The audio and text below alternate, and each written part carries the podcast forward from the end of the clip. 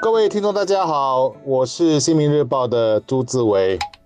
大家虎年好，我是联合早报的郭丽娟。这里先祝大家有一个虎虎生威的壬寅虎年，希望新的一年大家无论是工作生活都顺心顺利。所以今年虎年一开始，其实我们有一个相当不错的消息，总理有预测说我国今年的经济会稳步的向前，预测的增幅其实介于三八仙至五八仙，而表现不错的领域是制造业和金融业，但是有一些领域表现还是面对挑战的，就包括了旅游业、服务饮食业，还有娱乐业，都将面对挑战。所以三到五八先是一个怎么样的概念呢？其实如果我们看去年的话，表现很好，是大概有百分之七的增长了。不过我们要想，那其实是从疫情反弹的一个情况。如果是百分之三到五的话，其实跟过去十年新加坡的经济增长步伐几乎是一致的。所以我想今年如果是照这个步伐稳稳来，经济应该还算是不错的发展。目前来看，美国跟欧洲的经济发展都相当乐观，只是说呃，我们的一个主要贸易国中国，因为它目前对于病毒仍是轻。零的这个政策哈，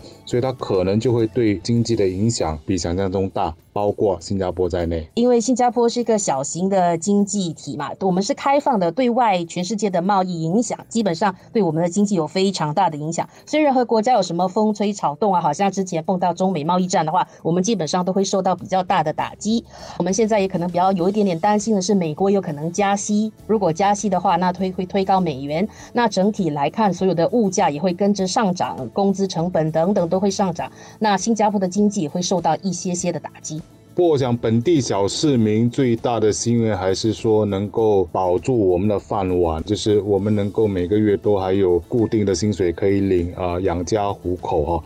只是现在来说，因为奥密克戎病毒其实还存在着很大的不确定性。而且在各国，它所引起的那个反应其实很不一样。因为欧洲来说，比如像奥地利、丹麦、荷兰，其实都已经在放宽那个防疫措施了。最近的丹麦啊，他们连户外都已经允许不戴口罩了。然后在这种情况底下，我觉得它对于经济的那种影响其实还是大的。而在新加坡来说，大部分的新加坡人还是分为两个阵营吧，一个对于奥密克戎病毒还是比较谨慎的，另外一个阵营的想法很可能就是为什么我们在高疫苗覆盖的情况底下。我们仍然在内部还抓得这么紧，而且同时间，其实我们允许旅客来进入。我想，可能很明显的，过去两年来，我们政府的政策对于冠病病毒是一个中庸之道吧。我们一方面希望放宽，但放宽的步伐又是得很谨慎的把握住，不可以太快。如果突然间放宽，像呃很多病情进来的话，其实那我们又担心是不是会有下一次的阻断措施，那会带来更糟糕的影响。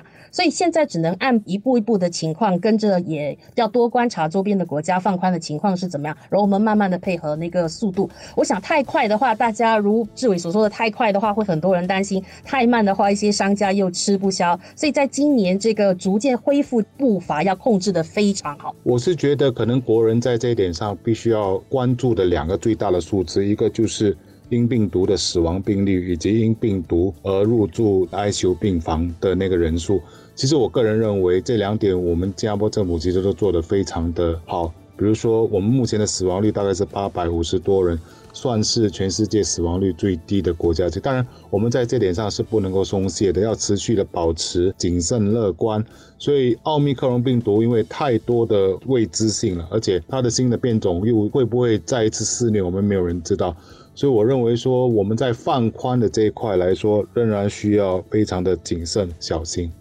在呃新年之前的那个除夕，其实也公布了一组数据嘛，就是我们的制造业业者觉得接下来半年的商业情况其实是稍微好转的，大家都有一定的信心。然后服务业的情况也是一样，大家都是看好今年的经济表现。那我想就好按照现在这个稳稳一步一步前进的步伐，那我们慢慢的往前走的话，百分之三到五的话，应该对新加坡是一个非常不错的表现。不过，我觉得说在这方面来说，还有一些深受打击的领域。还是政府需要大力的帮忙的，包括比如说我们的饮食业、小贩跟一些餐馆，还有我们的旅游业，当然还有就是一些经营娱乐业，包括比如像是家庭式卡拉 OK 的经营者，因为政府已经说明了，比如说像卡拉 OK 的经营者，他们肯定是最后一个才被解禁的，所以这些业主其实在这样的情况底下都在深受打击，所以都也希望能够获得更大的一些援助。还有一个领域其实也受到很大的打击，大家看我们新房子的建造速度，对，就是建筑业。